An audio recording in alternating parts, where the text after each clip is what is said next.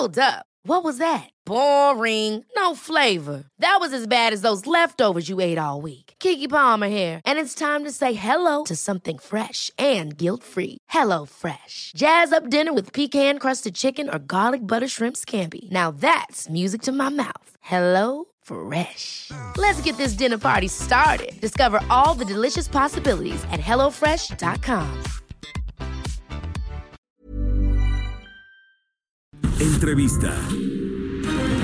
Bueno, pues continuamos con más información y ya le decía yo que hoy el presidente Andrés Manuel López Obrador pues había dado el banderazo de salida al nuevo aeropuerto internacional Felipe Ángeles, este que se va a construir allá en la base militar de Santa Lucía y decía el presidente que eh, confía en que este pueda ser inaugurado el próximo 21 de marzo del año 2022. Y en la línea telefónica tengo a Arturo Hernández, él es integrante de los 12 pueblos originarios de Tecámac, eh, parte de este movimiento que hoy se manifestó allá afuera de la base eh, militar de Santa Lucía en contra de este aeropuerto. Ellos lo que piden es frenar, frenar la construcción. Arturo, muy buenas tardes, ¿cómo está?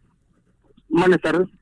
Gracias por esta comunicación, Arturo. Cuéntanos un poco qué es lo que le están pidiendo al presidente Andrés Manuel López Obrador respecto a la construcción del aeropuerto allá en la base militar de Santa Lucía.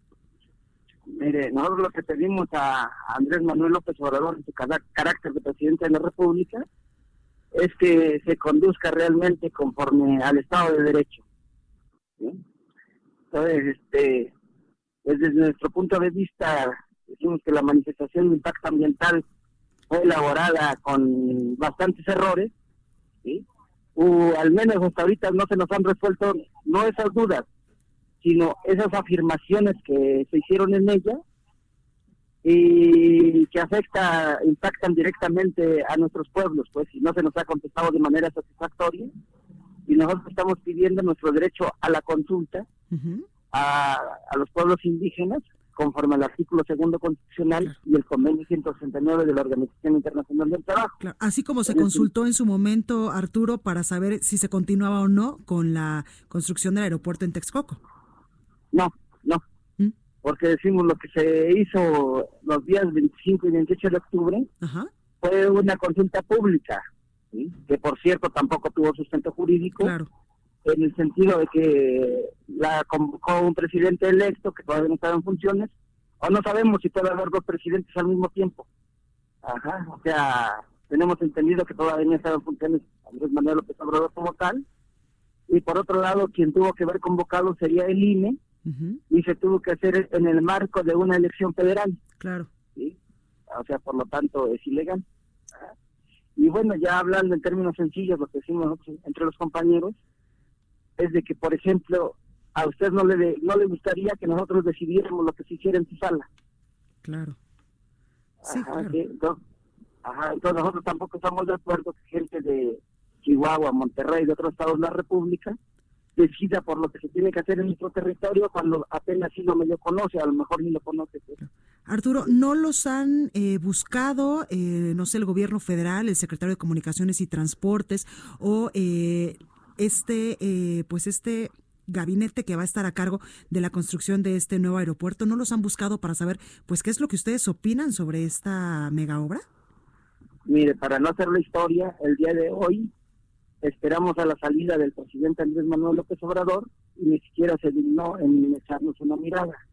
Eh, previamente a ello estuvo enlace de su gobierno, gente de enlace, eh, ah, de la de la ayudantía, si no mal recuerdo, ah, ayudantía, ayudantía, ¿sí? Y este nosotros obrando con nobleza, hablando obra, obrando de buena fe, ¿sí? le dimos un número telefónico, le dimos un, nombre con quien se podría comunicar y pedimos reciprocidad. Claro. De que, ajá, de que nos entregara también su nombre, su teléfono, su correo electrónico, lo básico, pues. Claro. Y, y siempre evadió y finalmente nos entregó únicamente una tarjeta a nombre de la presidencia de la República. ¿sí?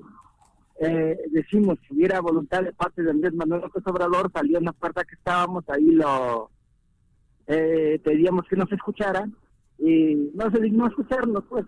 Entonces, para nosotros queda claro que la actitud de él no dista de la de los presidentes de la República anteriores. Entonces no existe voluntad de escucharnos. Por el contrario, siempre se despotrica en contra de nosotros. Eh, nos compara con la gente de No Más Derroches, con la gente de Mexicanos contra la Corrupción y la Impunidad. Y pues nos, nos invisibiliza como pueblos originarios. ¿Qué es lo que van a hacer ahora ustedes, Arturo, después de que eh, pues nos está eh, narrando que esta mañana pues no los atendieron cuando ustedes estaban pidiendo una audiencia, poderse acercar al presidente Andrés Manuel López Obrador para precisamente ser escuchados y que ustedes pudieran expresarle lo que piensan respecto a la construcción de este aeropuerto? ¿Qué es lo que van a hacer ahora? Mire, por de cuenta decimos que no queremos intermediarios, que nosotros seguimos insistiendo que si realmente no hay nada turbio que ocultar en este proyecto aeroportuario, que nos reciba en una de sus mañaneras, que discutamos de manera seria desde el aspecto técnico-científico la viabilidad de su proyecto. Bueno, bueno, bueno. Sí, sí, sí, lo escucho, lo escucho, Arturo. Ajá, sí, la, la viabilidad de su proyecto, ¿sí? Entonces, bueno, este, estamos abiertos a ello, ¿sí? Y mientras tanto, como pueblos originarios, como organización de los 12 pueblos, perdón, tenemos interpuestos 10 amparos. y A esos todavía que sepamos no han sido revocados. Y finalmente, si fueran revocados, aún tendrían que ser eh, discutidos en un tribunal de circuito. Y esperamos de que sean absorbidos por la Suprema Corte de Justicia de la Nación, que es posible, si uno de los magistrados pide extraer, o sea, obtenerlos, pues, disculpen, no, manejamos muy bien los términos jurídicos, pero sabemos que es posible. Y estamos en espera de ello. Y si no, estamos dispuestos a, acudir al derecho internacional, ¿sí? conforme el convenio 169 de la Organización Internacional del Trabajo, eh, estaríamos asistiendo sí a la Comisión Internacional de Derechos Interamericana, perdón, de Derechos Humanos, y a la Corte misma si fuera necesario. Claro. Arturo, quiero eh, preguntarle, ¿ustedes ven inviabilidad en la construcción de este nuevo aeropuerto allá en la base militar de Santa Lucía? De principio a fin. O sea, no nos cansamos en reiterar de que la cuenca de México arrastra un impacto acumulativo. O sea, me estoy refiriendo en el aspecto hídrico, que desde la década de los 40 dejó de ser autosuficiente.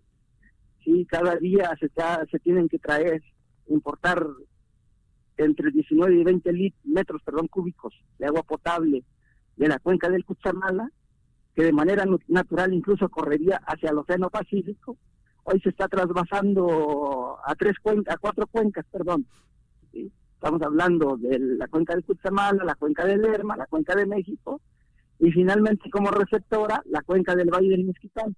Algo inédito, pues, que no sucede en otro país del mundo.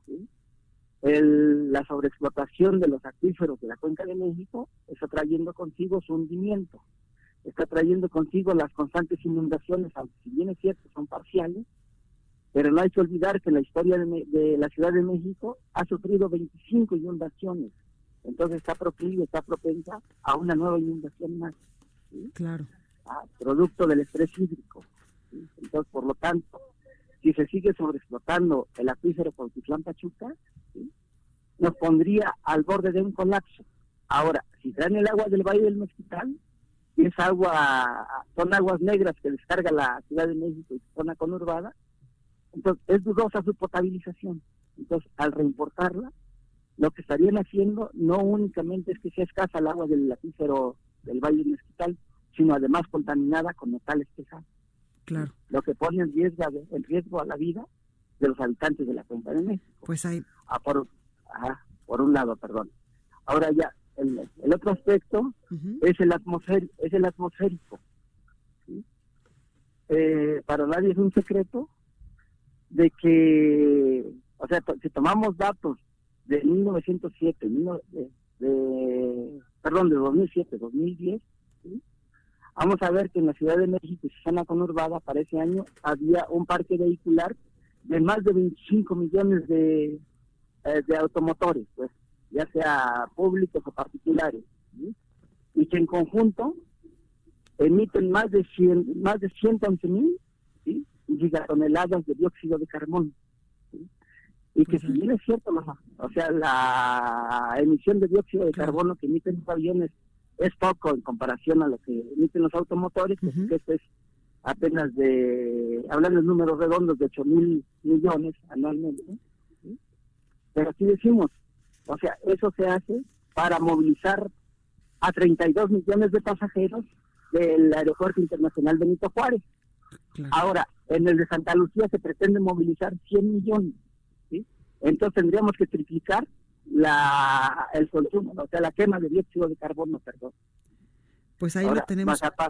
Claro. Arturo Hernández, integrante de los 12 pueblos originarios de Tecamac, gracias por esta comunicación y gracias también por explicarnos pues cuáles son las razones eh, por las cuales ustedes se están oponiendo a esta construcción del aeropuerto allá en la base militar de Santa Lucía. Gracias, Arturo.